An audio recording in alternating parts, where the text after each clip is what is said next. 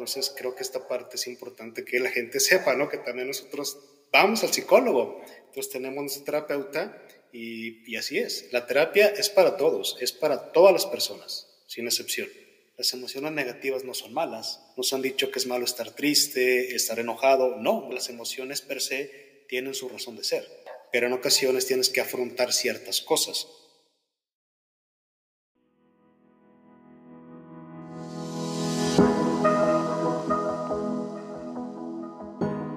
Hola, soy Diana. Escuché significado con Maggie desde la ciudad de Chihuahua y quiero decirles que se me hizo muy padre el tema que abordaron en este podcast porque creo que involucra a todos, tanto hombres como mujeres, y las participaciones que tuvieron se me hicieron también muy interesantes, muy reflexivas para mí. Eh, el hecho de que podamos ser víctimas de violencia sin saberlo, también como que me dejó pensando mucho, también cómo podemos mm, pues ser, también contribuir pues con esta violencia, también sin saberlo y la importancia que tenemos nosotras como mamás en estar este, criando a estos, a estos hombres y mujeres que, pues van a, ser parte de, este cambio que buscamos y que busca también el, feminismo. Me gustó mucho todos los temas que abordaron, cómo, cómo fueron llevando este podcast a, información que nos pueden ayudar, en eh, los libros que nos recomendaron Muchísimas gracias, estuvo muy interesante, me gustó mucho.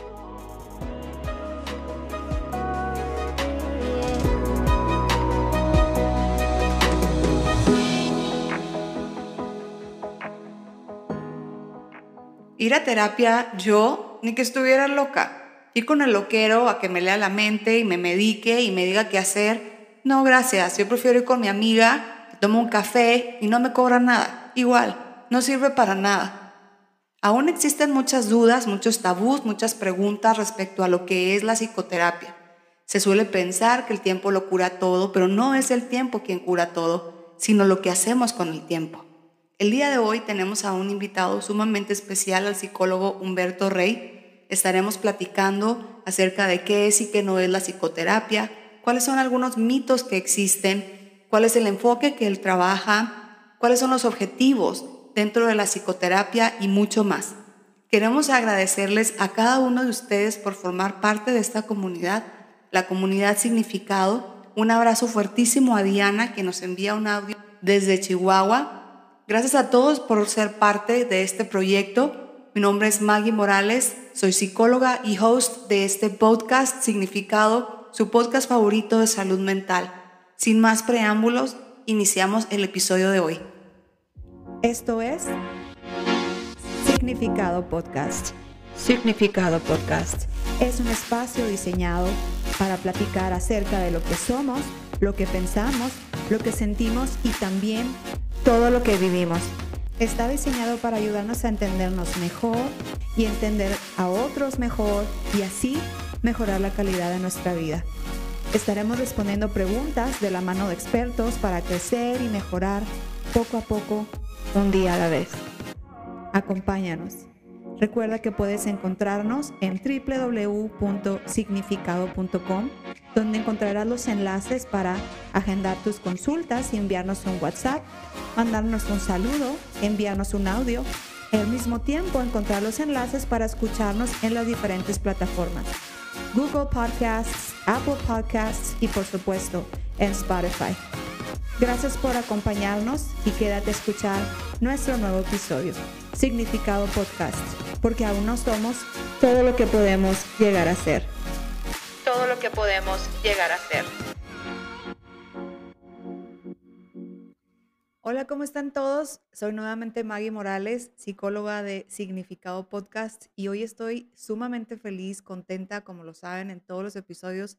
Sé que siempre empiezo, es como una muletilla, siempre empiezo diciendo esto, pero la realidad es que estoy muy contenta hoy. Hoy nos acompaña un colega con muchísima experiencia y les voy a hablar de él un poquito más. Antes que nada, quiero agradecerles por estar entrando a la página de www.significado.com. Gracias por ponerse en contacto, por gracias por ponerse en contacto. Gracias por mandar sus mensajes, compartir sus audios y gracias por estarnos haciendo llegar sus comentarios respecto a los episodios anteriores. El día de hoy nos acompaña nada más y nada menos que mi colega y amigo Alonso Rey.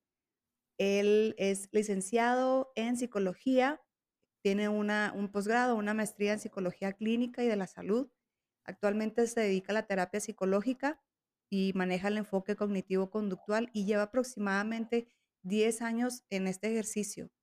A él le gustan los deportes, series, películas, salir a caminar, correr, leer, escuchar música, convivir con sus amigos y muchísimas cosas más. Pero bueno, Alonso Rey, sin más preámbulos, bienvenido a Significado Podcast y todos decimos, ¡Yeah! ¿Cómo estás, Alonso? Hola, hola, muy bien. ¿Y tú? Buenas tardes. Buenas tardes, noches o mañanas, dependiendo de dónde nos estén escuchando, porque quiero que sepan que gracias a Dios tenemos la dicha y la honra que nos escuchan desde diferentes partes del mundo. Entonces, buenas mañanas, buenas todo. Ya sé, súper bien, muy emocionado y agradecido por la invitación este, para platicarles un poquito de mí y como me hiciste el favor de presentarme, pues de mi experiencia como, como psicólogo, que ya hace un ratito, ya tengo ay, 10 años o poquito más, este, desde que empecé a dar terapia psicológica de forma de lleno. Este, y bueno, como dijiste, me gusta mucho salir a correr, ver a mis amigos, ver películas. El deporte es algo que me gusta hacer bastante para cuestiones de salud y más en nuestro trabajo, pues es importante para mantener esta parte como del equilibrio. El equilibrio, la alimentación, este, el estrés, todo esto. Entonces, pero sí, la verdad es que me encanta, me encanta lo que hago. Y bueno, no quiero verme muy chismosa ni nada, pero déjenme les cuento que hablando de estrés, aquí mi colega se acaba de ir de vacaciones a la playa hace poquito entonces queremos que nos platique cómo le fue, qué tal.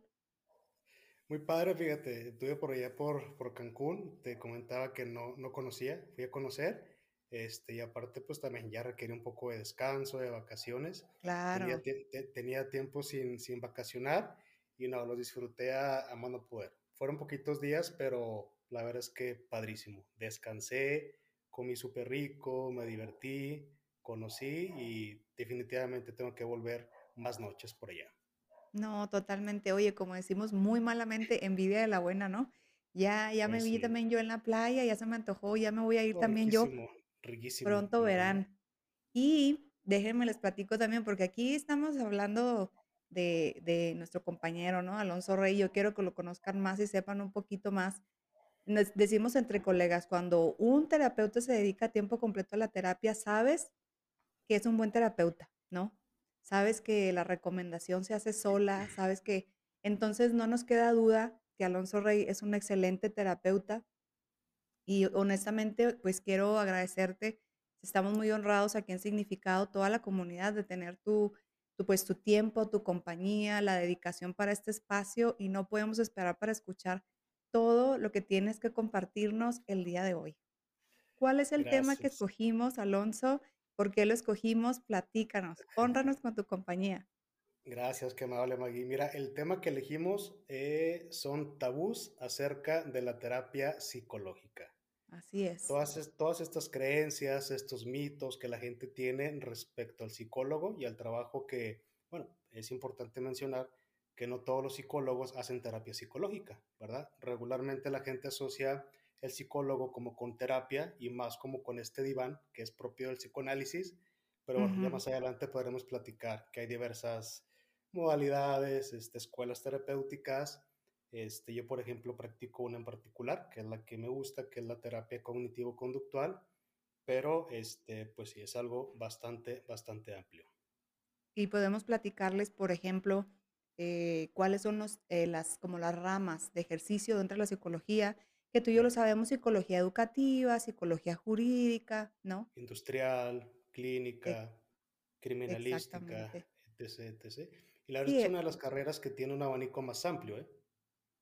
Sí, exactamente. Es, es lo que a mí me encanta, que es como que tú entres a la escuela y puedes eh, diversificarte bastante, ¿no? Totalmente, totalmente. Así es. Y también me encantaría aprovechar para que nos platicaras acerca de las diferentes, así a grandes rasgos, de las diferentes corrientes psicoterapéuticas. Tú te dedicas o trabajas con la cognitivo-conductual, pero hay otras corrientes. Eh, por supuesto, mira, de alguna manera creo que hay este, tres troncales, que es la corriente humanística, ¿verdad?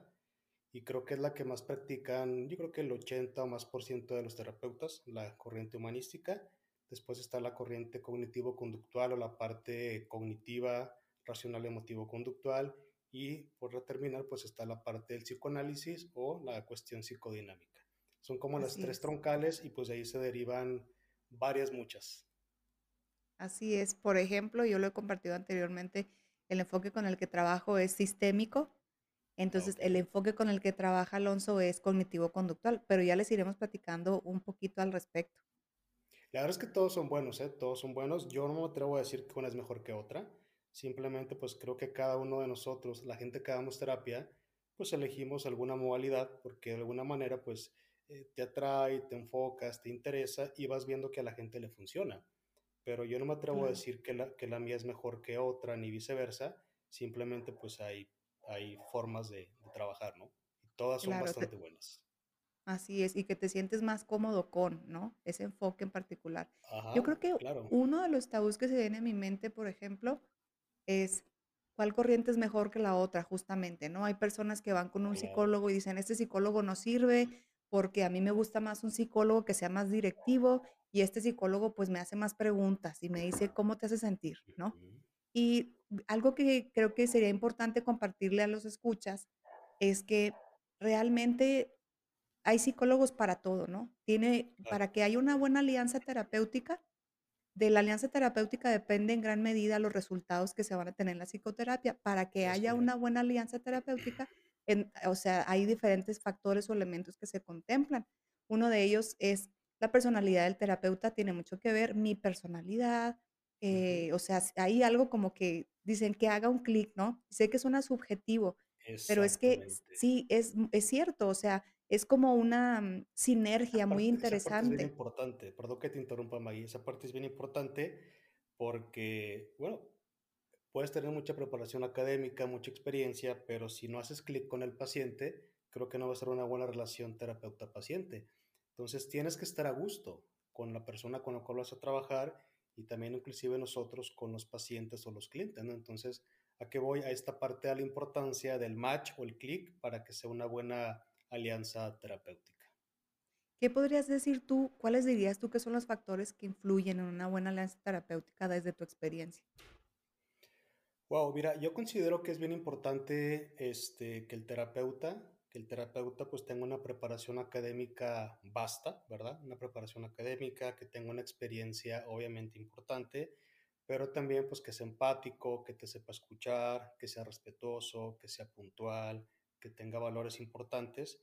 Entonces creo que el conjunto de todo esto pues puede lograr que sea una buena alianza terapéutica.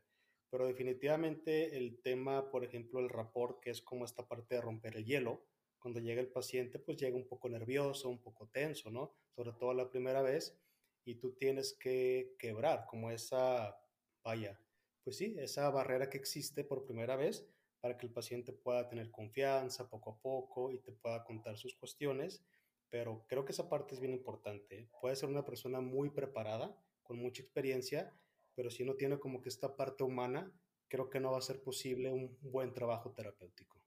Totalmente. Y fíjate que dentro de lo que estás mencionando, los maestros comentan mucho y entre colegas comentamos mucho cómo el enfoque, digo, de, em, las diferentes corrientes psicoterapéuticas tienen enfoques o maneras de trabajar diferente, evidentemente.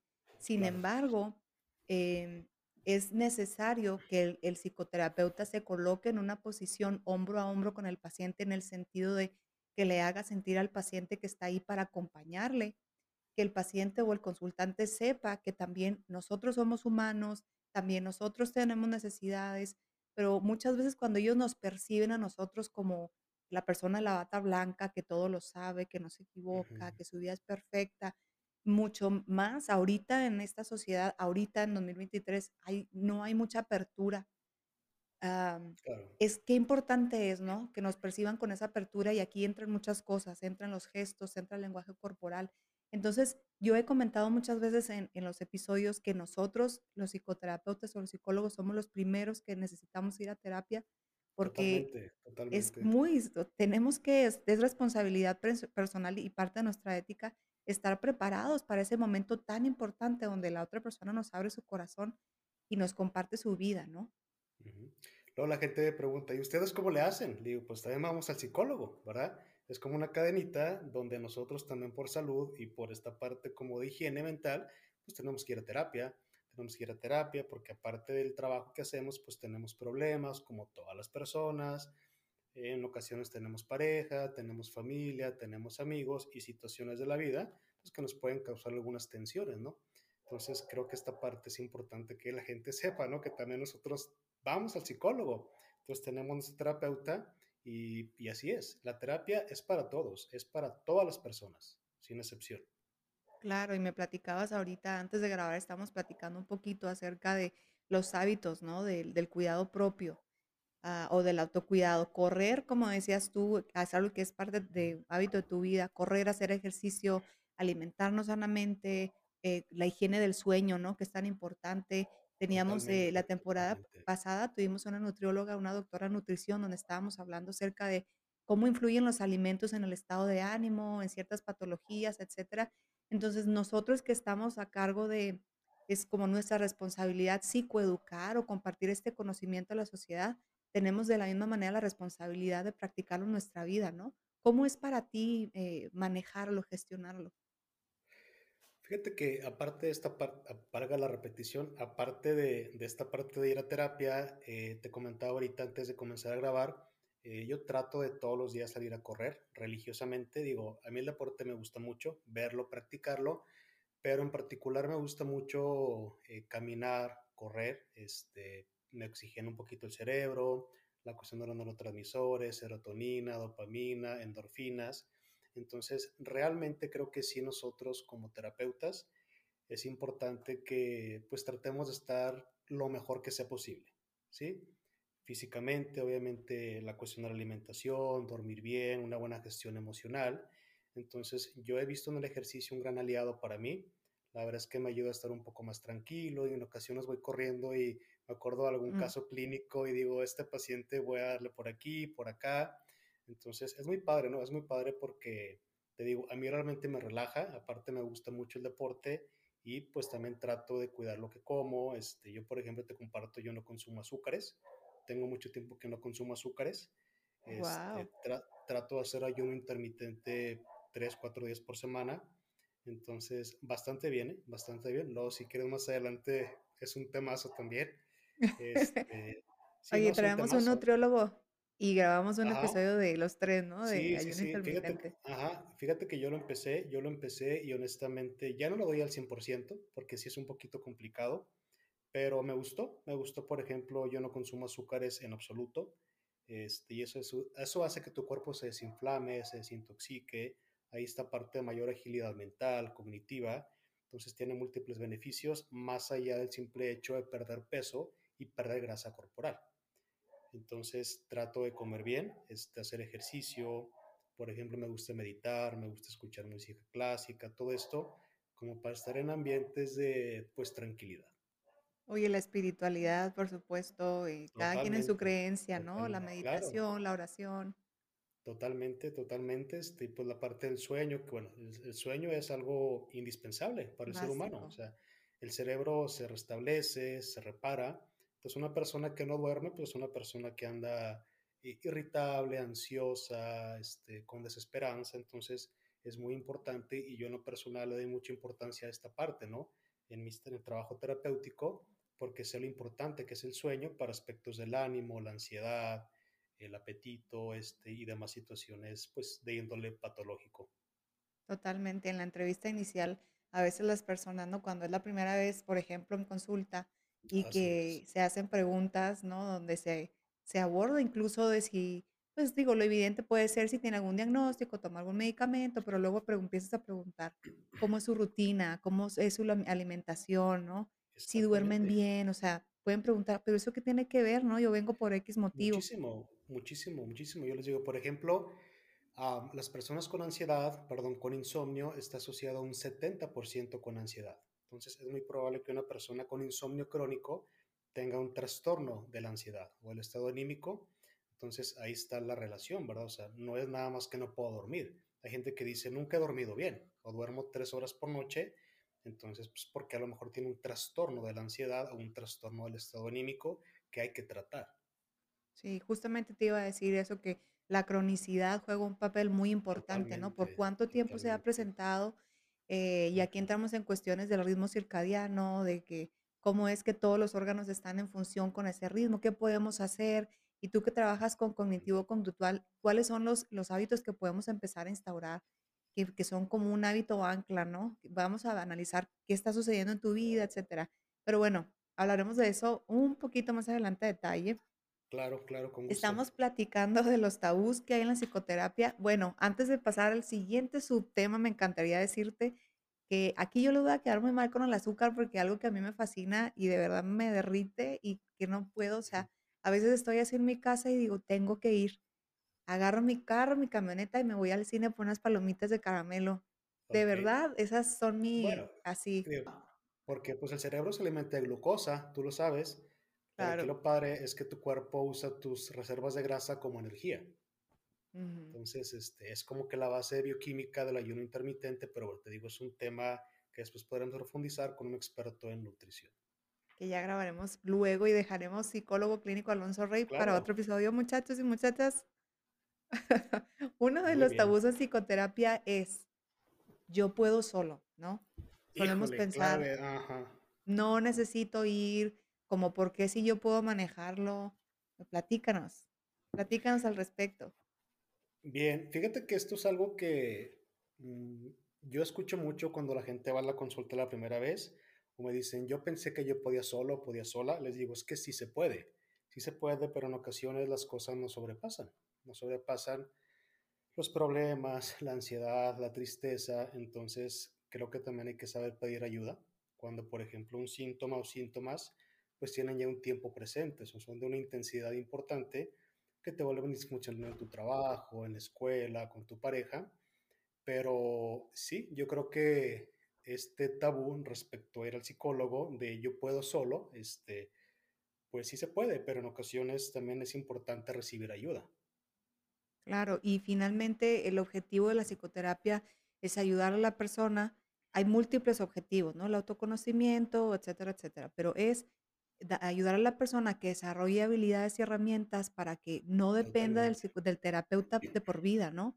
O sea, es para que llegue un momento donde esa persona sea, pueda eh, gestionar ese motivo de consulta por su propia cuenta.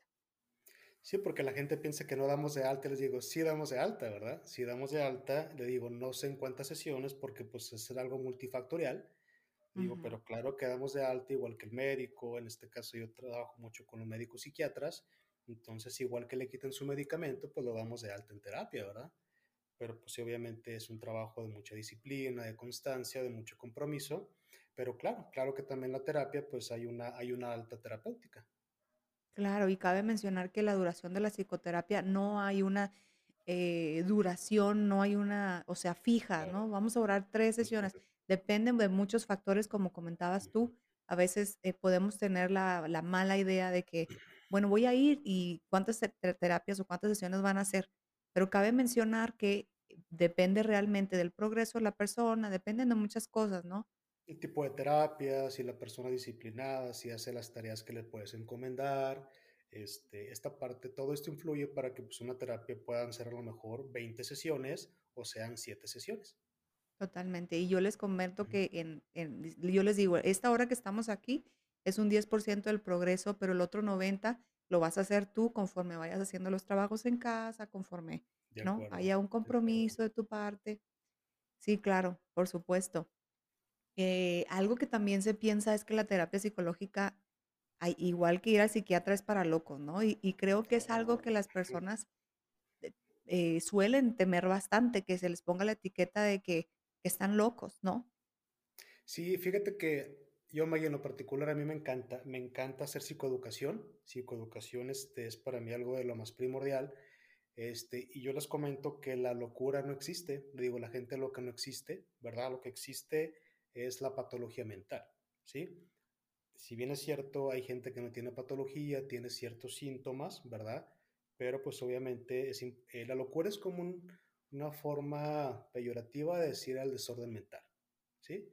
Entonces es importante desterrar términos como la locura, es para locos, es para locas, eso no existe. Simplemente pues le digo, el cerebro se enferma igual que el corazón, igual que los pulmones, igual que el estómago. En este caso los profesionales pues es el médico psiquiatra y el psicólogo clínico, el psicoterapeuta o el psicólogo para ayudarle en esta parte de pues las distorsiones mentales, ¿no? Pero pues sí, le digo, es que aquí no vienen locos, el psiquiatra tampoco atiende locos, digo, y en el hospital psiquiátrico tampoco hay locos, hay personas con trastornos mentales. Claro, sí, sí, y, creo que cuando las personas ya tienen o tenemos e, ese tipo de ideas, pues ya tenemos un freno, ¿no? Que nos está impidiendo poder, nos está impidiendo llegar a esa salud, ese equilibrio que tanto necesito la psicoeducación finalmente es parte del proceso psicoterapéutico porque a la par que vamos ayudando a la persona que se conozca más, eh, que vaya poniéndose más en contacto con sus necesidades, con sus procesos internos, sus pensamientos, sus sentimientos. Fase uno, en gran medida, es que se conozca más para que esa persona pueda tener una línea base. ¿Quién soy yo? Primero que nada, y ahora sí, ¿a dónde quiero llegar? Y de ahí se empieza a diseñar un modelo la psicoterapia es en gran, en gran manera o medida esa eliminación de constructos erróneos en el proceso, ¿no? Entonces, va implícita en la terapia. Sí, fíjate que a mí me gusta mucho una definición de la psicoterapia. Este, me acuerdo que la aprendí desde la carrera y me gusta. Y le explico a la gente como que es un proceso de comunicación entre dos personas, en este caso un terapeuta y un paciente, un consultante, y que va enfocada a hacer cambios, cambios en la conducta, cambios en las emociones y en los pensamientos. Entonces, eh, pues realmente es eso, no es un trabajo y es una comunicación donde pues obviamente pues hay sesiones, hay ejercicios, pero digo, hay múltiples definiciones, pero eso en lo particular me gusta, porque la gente lo entiende como que, ok, eh, voy a hablar, pero también el terapeuta va a hablar, o sea, me va a escuchar, pero me va a dejar tareas, retroalimentación, entonces, porque hay gente que me comenta, pues yo he ido al terapeuta, pero únicamente él habla, o únicamente yo hablo, no me deja tareas, todo esto. Entonces les digo, bueno, es que a lo mejor es un enfoque diferente, pero pues sí es importante como que después del consultorio, pues que haya como un poquito más de ejercicio también, de reflexión. Claro, y además creo que cabe resaltar que dentro de la psicoterapia cada sesión es diferente, ¿no? Depende mucho de las necesidades particulares del consultante eh, hay sesiones donde tal vez la persona necesite desahogarse y tal vez nosotros tenemos ya una idea de intervención, pero ya sobre la marcha la persona necesita que la, sesión sea catártica, sin que nos lo diga textualmente, pero la persona viene y viene a, sacar mucho de lo que le pasó en la semana. Entonces nosotros como, como psicólogos decimos, ok, yo pensé que íbamos a continuar trabajando en esto, pero tal vez sea necesario priorizar esto. Entonces, lo que quiero ilustrar es que sobre la marcha, eh, la psicoterapia va tomando diferentes matices de tal manera que hay sesiones donde el, consultante o el cliente va a ser quien hable principalmente. Van a haber sesiones donde haya más psicoeducación y sea el psicólogo quien hable principalmente un poco más. Eso no, hace que sea una buena o una mala terapia, simplemente es necesario tener la apertura para saber que cada sesión es distinta, ¿no? Y se, se adapta a las necesidades del consultante. Sí, no te digo, y en ocasiones puedes tú planearlo y a lo mejor a la mitad de la sesión pues hay un proceso de catarsis, ¿no? Entonces pues tienes que permitir que el paciente lo lleve a cabo, lo lleve a cabo, este, pero sí, en ocasiones te digo, podemos planear las terapias, pero pueden pasar cosas que no están en tu, en tu mente, por así decirlo, y pues eso también es parte de la terapia. Es como que el paciente en ocasiones pues simplemente quiere ser escuchado o trae un problema que le pasó en la semana que no estaba como que programado y te lo quiere platicar, porque de alguna manera le está afectando más que el motivo de consulta y para él es importante que trabajes ese tema y pues obviamente es el espacio para hacerlo. Totalmente, parte del acompañamiento es esa flexibilidad y esa apertura, ¿no? Y priorizar las necesidades actuales del consultante o del paciente. Exactamente. ¿Qué pasa cuando las personas dicen, sabes qué, amigo Alonso, tú que eres mi amigo y que me dices que vaya a terapia, pues Fíjate que yo pienso que es mejor contarle mis problemas a mis amigos, a mi familia. O sea, ¿yo para qué necesito ir al psicólogo? Si tengo a mi amiga Lulita, mi amigo Rigoberto, que me A escucha en el café. a la comadre, a la vecina. Sí, Fíjate claro. es- esto también es otro como tabú, ¿no? Como otra idea central respecto a los tabús. Yo les digo, mira, eh, tus amigos, tus amigas, yo creo que si realmente te quieren, pues van a querer verte bien. Entonces no van a querer que sufras, no van a querer que la pases mal, pero no estoy seguro de que lo que te puedan aconsejar o que te puedan sugerir sea lo más correcto para ti en tu proceso con tu pareja, en tu trabajo, con tu familia. Entonces sí creo que en ocasiones necesitas, más allá de escuchar a un tercero, una opinión como imparcial, en este caso pues con un proceso de terapia, porque el amigo te va a decir, este, hace esto, no lo hagas, pero creo que va enfocado a que no quiere que la pases mal, ¿sí? Digo, no quiero decir que en terapia tengas que pasarla mal, pero en ocasiones tienes que afrontar ciertas cosas que pueden doler, que pueden dar un poquito de algunas emociones como frustración, como coraje, como tristeza, pero creo que en ocasiones es necesario para trascender alguna situación. Y eso difícilmente te lo va a hacer ver un amigo o una amiga, porque lo que quieren es que simplemente pues no estés inmerso en una situación que a lo mejor tienes que trascender.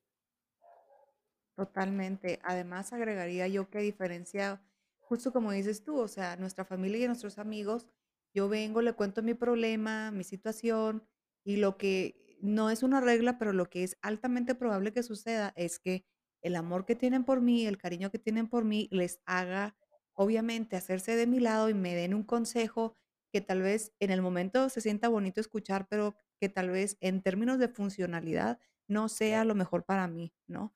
Entonces, uno de los, de los beneficios de la psicoterapia, justamente, número uno, es la el factor confidencialidad.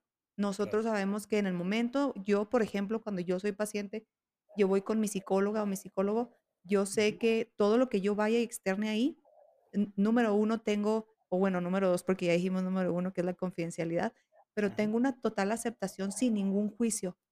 El psicólogo me va a escuchar, no me va a emitir juicios ni etiquetas. Exactamente, la aceptación incondicional. eh, va a escuchar todo lo que tengo que decir. Y ahorita decíamos, número uno es la confidencialidad. Tengo la certeza de que lo que se habla en psicoterapia no va a tener repercusiones en mi vida personal, a diferencia de que cuando le, le cuento a mi amiga Lulita, ¿no?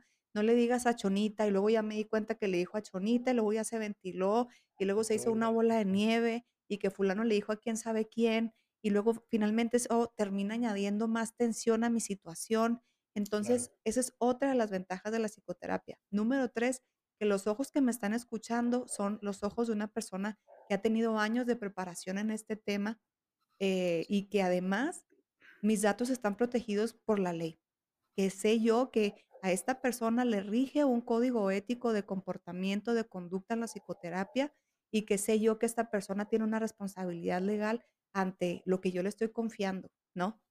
es Además de eso, tiene preparación para ayudarme a desarrollar herramientas que me van a ayudar a conocerme mejor y a tener una buena relación, una mejor relación conmigo y con los demás en tiempo presente y en tiempo fu- futuro, como lo decíamos ahorita. Tiene, son múltiples las implicaciones positivas de ir con un psicoterapeuta, ¿no? ¿Qué más se viene a tu mente? ¿Qué, qué más pudiéramos resaltar en este sentido? Esta parte, ¿no? Esta parte que yo les comento, le digo, mira, en mi caso las sesiones son de 60 minutos, ¿verdad? Poquito más, poquito menos, pero la, la media son 60 minutos. Entonces les digo, este es un espacio para ti, para que tú puedas platicar, para que puedas vertir, para que puedas desahogarte aquellas cosas que a lo mejor este, nunca has platicado con otra persona, pueden ser cosas privadas. En ocasiones hay cosas que causan un poco de vergüenza, un poco de miedo, pero creo que es importante hacerlo al paciente que ese es un espacio para eso, simplemente para de alguna manera, digo, tengo claro que la confianza es poco a poco, ¿verdad? Se van abriendo los pacientes, se van sintiendo a gusto, pero es un espacio para que realmente expongan todo aquello que les está causando algún malestar emocional en sus conductas, sus pensamientos. Entonces, eh, eso, simplemente como que hacerles ver que es un espacio seguro para ellos y para ellas. Exactamente, totalmente de acuerdo. Entonces, me encanta que podamos hablar acerca de esto porque sé que además de que hay tabús, hay muchas dudas que la gente puede tener no solamente que tienen ya una idea preconcebida, sino que tienen cero ideas de referencia y no tienen ni idea de lo que implica ir con un terapeuta. Y creo que este espacio puede fungir como eh, informativo, ¿no? Como psicoeducativo. Justamente platicábamos ahorita. Si tú me estás escuchando ahorita, quiero decirte que si tú ya estás en, una, has iniciado un proceso psicoterapéutico o estás contemplando iniciar un proceso psicoterapéutico, quiero decirte que eres muy valiente. Todos nosotros somos muy valientes cuando decidimos ir con el psicólogo. Te voy a decir por qué. Porque cuando nosotros estamos ahí en, conversación, muchas veces a mí me pasa que yo voy con un motivo de consulta en mente y ya conforme voy hablando, el terapeuta tiene las herramientas para hacerme las preguntas de tal manera que, que, me va llevando a un momento donde yo descubro que hay alguna situación emocional que necesito trabajar. Entonces a veces termino hablando de otra cosa que yo ni siquiera tenía idea, pero finalmente, aunque resulta difícil en el momento encontrarme con esa situación que estaba ahí guardadita dentro de mí, que tenía que salir, es doloroso, a veces es llorar, es son muchas cosas las que se trabajan, pero finalmente esa es la vía a la salud.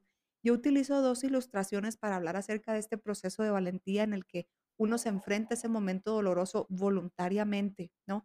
Una de ellas es como cuando tenemos un, como un quistecito, una bola, un abscesito, una bola de grasa en la piel, está subcutánea, ¿no? Tal vez nadie sabe que está ahí, pero a mí me duele. Entonces yo la toco, yo la siento, a mí me duele, nadie sabe que está, pero a mí me lastima. Eso somos nosotros cuando no vamos a terapia. Pero traemos ese dolor ahí, lo traemos ahí y llega un momento donde el, dolor puede sobrepasar cualquier tabú que yo tenga o idea y finalmente decida ir a terapia. Entonces, ir a terapia es como ir con el cirujano que al ir me va a decir, mira, para quitarte este quistecito vamos a tener que hacer una incisión, vamos a drenar, vamos a suturar, te vamos a dar antibiótico, te vas a estar haciendo curaciones. Es un proceso largo, pero es la única y te va a doler pero es la única manera en que puedas realmente sanar ese quiste. Entonces, justamente ese es el proceso psicoterapéutico, pero tengan la certeza que lo harán acompañados de, de la mano de un profesional que estará con ustedes en todo ese proceso, ¿no? Y otra ilustración que utilizo, sin afanes religiosos, es meramente una ilustración para hablar de este proceso de valentía, ¿no? Hay una parte de la Biblia donde dice que es muy angosto el camino a la vida y que es ancho el camino a la perdición. Y lo que trato de ilustrar con eso es que es, son muy poquitas las personas que voluntariamente decidimos tener la vida, metafóricamente hablando, decidimos pagar el precio, ¿no? De, sé que voy a ir con el psicólogo, sé que van a haber cosas que me van a doler, pero tengo la conciencia que es lo que yo necesito para ser libre, ¿no? Para tener esta salud mental, este equilibrio que necesito. Y ese camino ancho es cuando elegimos u optamos por sacarle la vuelta a ese momento de confrontación.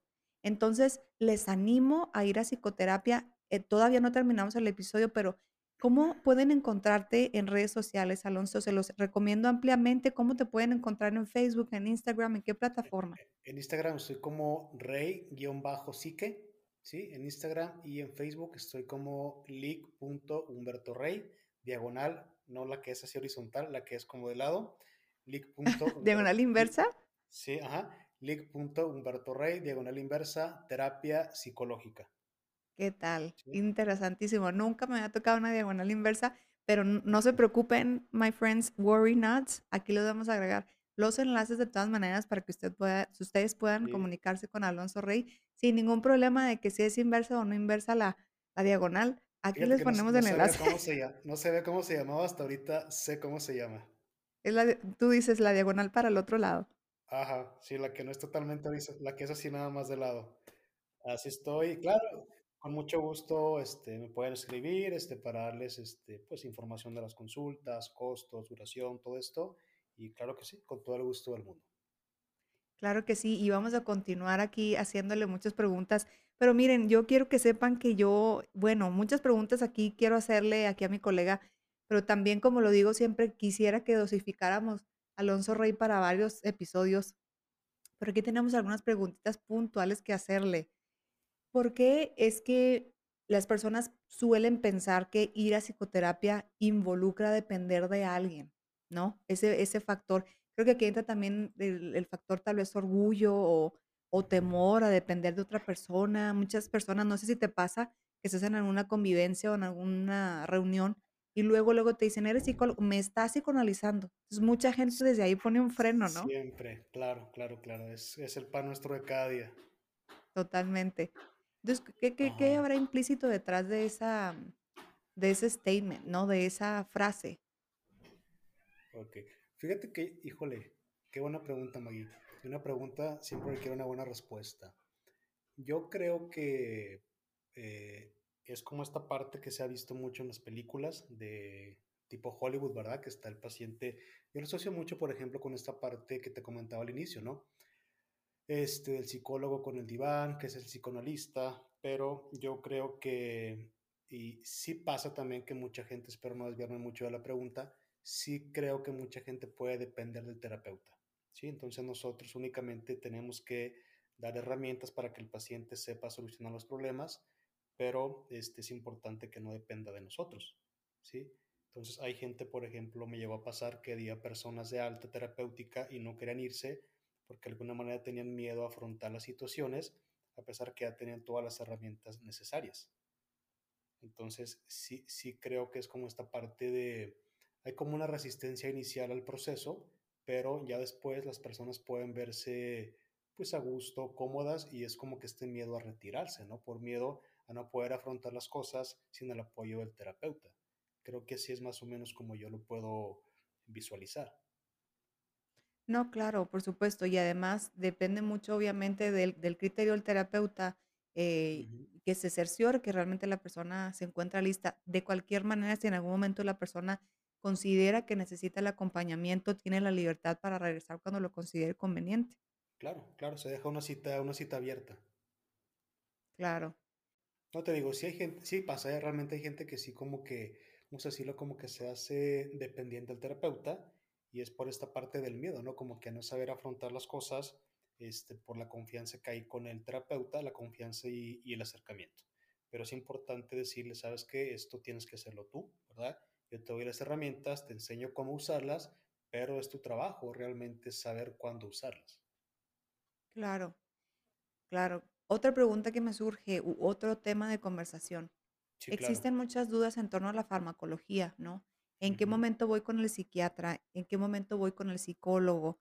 ¿Cómo sé si incluso yendo al psicólogo y yendo al, al psiquiatra, el psiquiatra me receta un medicamento, pero no me podrá dar el psicólogo alguna eh, alternativa para no usar el medicamento? Porque un ujú. psicólogo no, no receta medicamento. ¿Cuál es la diferencia? Platícanos. Bueno, es, es muy simple, ¿no? La, una de las preguntas, este, pues porque no somos médicos, no somos médicos. Claro, Mucha gente piensa que los psicólogos, mucha gente piensa que los psicólogos somos psiquiatras o que los psicólogos somos médicos, pero no, este, no somos médicos, este, no podemos recetar por eso, ¿no? Porque no somos médicos y no tenemos cédula profesional de médicos. Entonces, y fíjate que en el, en el tema de los psicofármacos es muy importante. Yo, por ejemplo, trabajo mucho de la mano con psiquiatras y este, pero es importante saber cuándo mandar a un paciente al psiquiatra, ¿sí? Porque el tratamiento es a base de medicamentos, hay medicamentos pues, con efectos secundarios un poco importantes, luego la gente dice ando muy somnoliento, este, traigo mucha ansiedad, duermo mucho, traigo la boca seca, todo eso, ¿no? Que son efectos secundarios de cualquier medicamento pero hay ocasiones en las cuales realmente con el trabajo terapéutico podemos ayudar a que la persona lleve adelante sus problemas, pero también creo que es importante, ¿no? Saber cuándo decir, bueno, creo que la terapia se puede quedar corta, se puede quedar corta porque la persona pues trae un importante desorden bioquímico en el biológico. cerebro, exactamente, ¿no? Neurotransmisores, que tenemos cerca de 200, entonces ahí es importante derivar a un médico psiquiatra y pues obviamente trabajar de la mano en la parte de los, la parte farmacológica, perdón, y la parte psicoterapéutica, que es el tratamiento ideal. Así es. Y, y como decías ahorita, em, creo que parte de nuestro trabajo es ayudar a las personas a ver que el cerebro es un órgano, ¿no? E ir Totalmente. quitándole esa, la importancia que se le da y esas etiquetas que tienen, e ir con el, con el psiquiatra. Pero qué importante ver el, el- el cerebro como, como es el estómago, como es cualquier otro órgano. porque con tanta facilidad yo sí voy al, al doctor, al gastroenterólogo, etcétera, etcétera, pero no voy con un médico del cerebro, ¿no? Y muchas veces, eh, cuando existe una causa biológica, justo como lo decías ahorita, es bien importante que tengamos esa apertura también como clientes, como pacientes, a entender que mi cerebro también es un órgano, que si en algún momento el profesional de la salud considera que necesito una valoración médica y si el médico considera que yo necesito un fármaco, entonces que tengamos la apertura de, incorporarlo, ¿no? Eh, de, claro, explorar con mi psicólogo y con mi psiquiatra si hay alguna alternativa que puedo yo, la cual puedo acudir previo al medicamento pero definitivamente yo les animaría que tuviéramos juntos la apertura, ¿no? De ver el, cerebro como un órgano más y hay evidentemente ciertos criterios diagnósticos o ciertos diagnósticos, vaya, que involucran la psicoterapia y la psicofarmacología, justamente como lo decías tú, y se trabaja en conjunto. Claro, y otro tabú es esto, ¿no? Otro miedo a la gente ir al psiquiatra porque uno de los tabús es que piensan que todos los medicamentos son adictivos, que todos los medicamentos del psiquiatra son adictivos esto es falso, no todos los medicamentos, hay unos en particular que pueden causar adicción, tolerancia, pero de ahí en fuera los medicamentos, por ejemplo los antidepresivos, no son adictivos, no son adictivos y así como se dan, se pueden retirar. Entonces, esa parte también es importante, ¿no? Decirle, señora, señor, el medicamento no es para toda la vida, no le va a pasar nada, únicamente es por un tiempo y se la va a retirar. Entonces, la gente dice, es que yo pensaba que era para toda la vida y pensaba que me iba a ser adicto o adicta. Entonces, esa parte creo que los psicólogos, a pesar de que no somos médicos, es importante conocer de psicofarmacología, para entender si un paciente llega a la consulta y te dice, tomo un antidepresivo, tomo un ansiolítico, tomo un antipsicótico, tú saber eso cómo influye en la conducta, en los pensamientos, en las emociones, porque eso es vital, eso es vital, ¿no? Y entonces por eso la importancia de que los psicólogos realmente sepamos de psicofarmacología. Así es, que es todo un tema dentro de la psicología. Totalmente. sí, qué bueno que, que resaltas esta parte porque a nosotros nos parece obvio, pero a las personas no tanto, ¿no? Porque no, no fueron a la escuela o porque pues no, no, tuvieron esa preparación. Es como yo no puedo esperar saber de mecánicas como un mecánico que se ha preparado tanto para eso, ¿no? o conocer el tema. Pero qué importante que lo mencionas. Nosotros, reitero, nosotros no medicamos. Me encantaría que nos platicaras un poquito para ir concluyendo por lo menos el episodio de hoy, porque si nos permites y nos haces el honor, vamos a, nos encantaría seguirte invitando en muchos temas. Ahorita que estábamos platicando, surgieron muchos temas a mi mente que podemos platicar. Me encantaría que las personas pudieran tener una noción más amplia acerca de cuál es el enfoque cognitivo-conductual, cómo funciona. Eh, yo aquí voy a hacer preguntas como si no supiera nada, pero porque quiero que me encantaría que tú las contestes. Platícanos Cómo, es la modalidad de trabajo, cuáles son los beneficios, háblanos al respecto. Bueno, mira, la terapia cognitivo-conductual, este, bueno, es un poquito amplia y compleja, pero yo trato siempre de explicarlo, como le digo a la gente, ¿no? Con peras y manzanas. Entonces, básicamente el enfoque de esta modalidad terapéutica está en los pensamientos. En los pensamientos o las cogniciones hay una cosa que se llama distorsiones cognitivas, que son formas erróneas de ver la realidad. Por ejemplo, pues la gente que, por ejemplo, ve todo negativo, este pesimismo, que todo lo magnifica, todo lo hace pequeño. Entonces, son como formas, es como si tú trajeras unos lentes, ¿verdad? Que alteran como la realidad. Entonces, son formas erróneas de ver lo que está pasando. Entonces, ese tipo de pensamientos pues causan emociones negativas alteradas.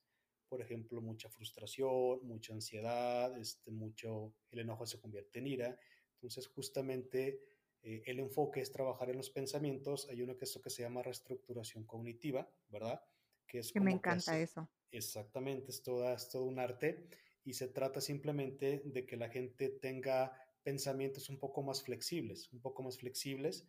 ¿Para qué? Para que sienta emociones, por ejemplo, más, menos intensas. Por ejemplo, si antes eh, hay una forma de medirlo, por ejemplo, dice una persona, yo experimento la ansiedad en un 100% y después de unas sesiones la experimento en 70%, 60%. Entonces todo está basado también en una parte que se llama el diálogo interno, qué es lo que tú te dices a ti mismo o a ti misma cuando una situación negativa te pasa. Entonces, eh, básicamente este tipo de terapia se enfoca en los pensamientos, que siempre estamos pensando todo el día, todo el día, pero desafortunadamente casi siempre pensamos de forma no correctas.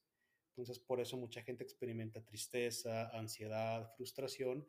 Entonces, este, obviamente, pues hay técnicas, hay estrategias de trabajo, pero es básicamente en que la persona se dé cuenta cómo piensa y que eso da pie a que tenga emociones negativas alteradas, ¿sí?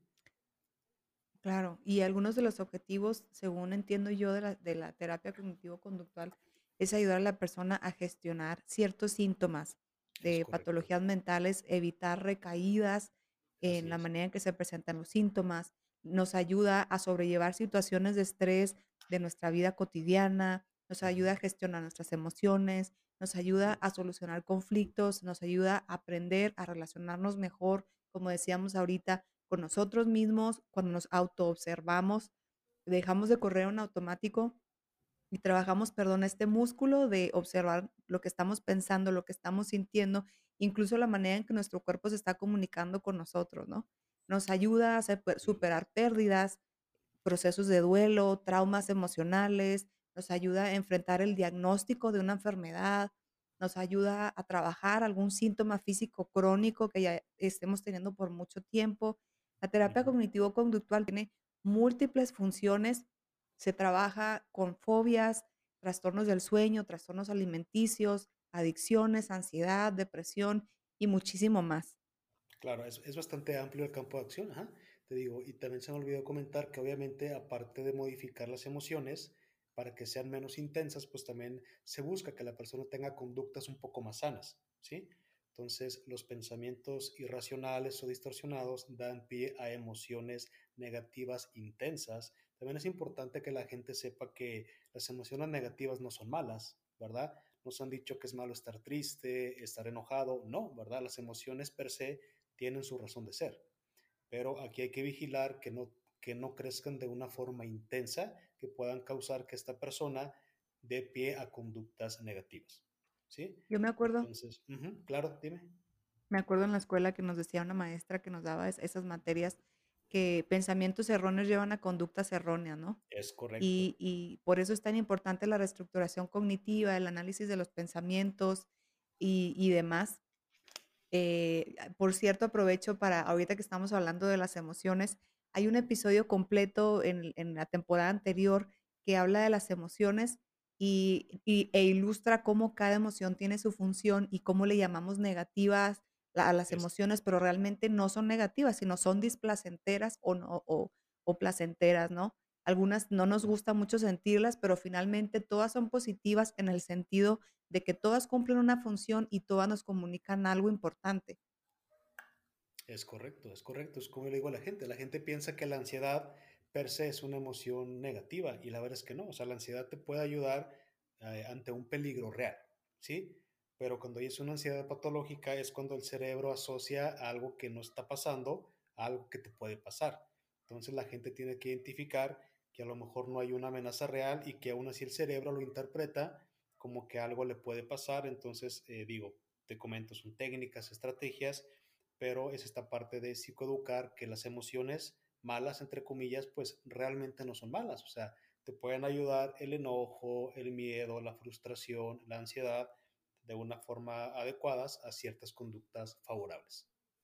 Totalmente, y bueno, no es que esté yo aquí lanzando episodios aquí y allá, pero eh, hago referencia al episodio que ya se grabó con el psicólogo Miguel, que es especialista en ansiedad, y estuvimos hablando todo el episodio de ansiedad.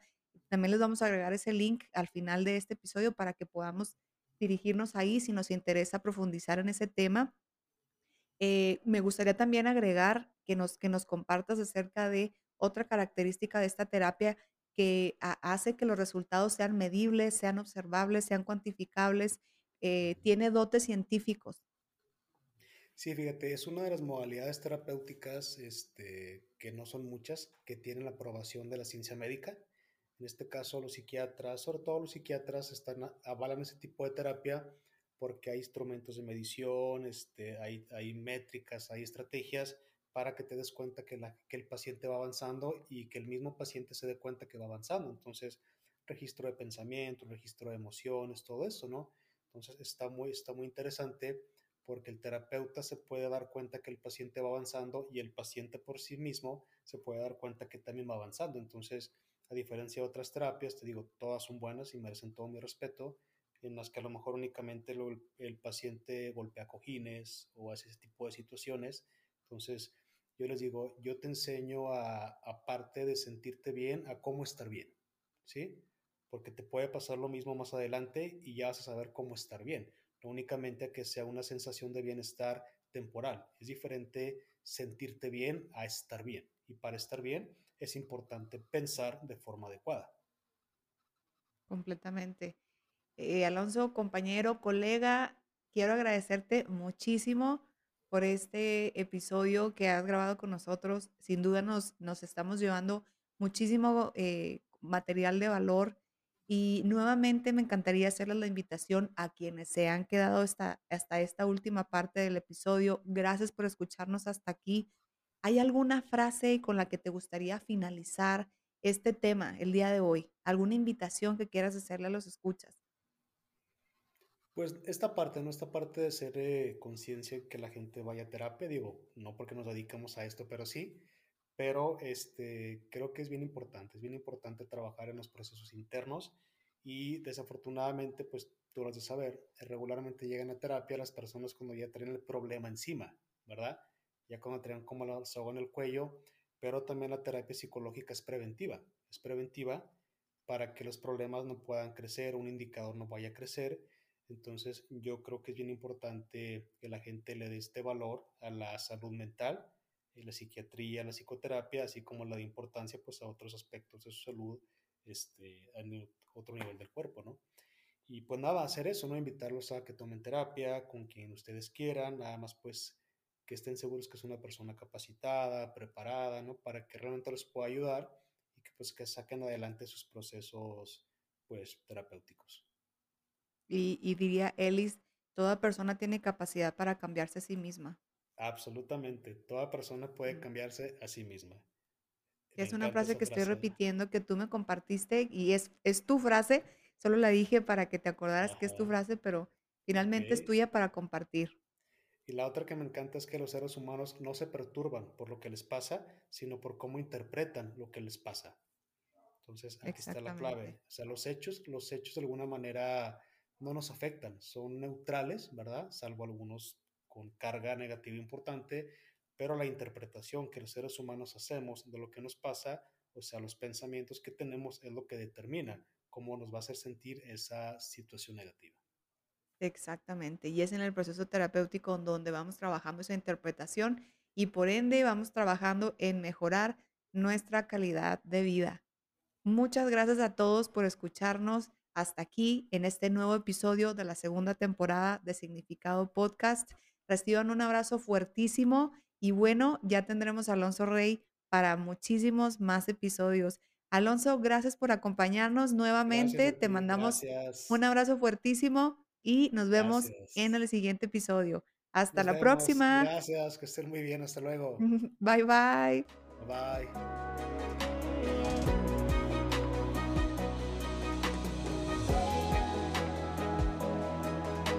Gracias por escuchar este episodio de Significado Podcast, tu podcast favorito de salud mental. Gracias por ser parte, gracias por enviar sus mensajes, gracias por compartir sus pensamientos, sus preguntas, sus dudas.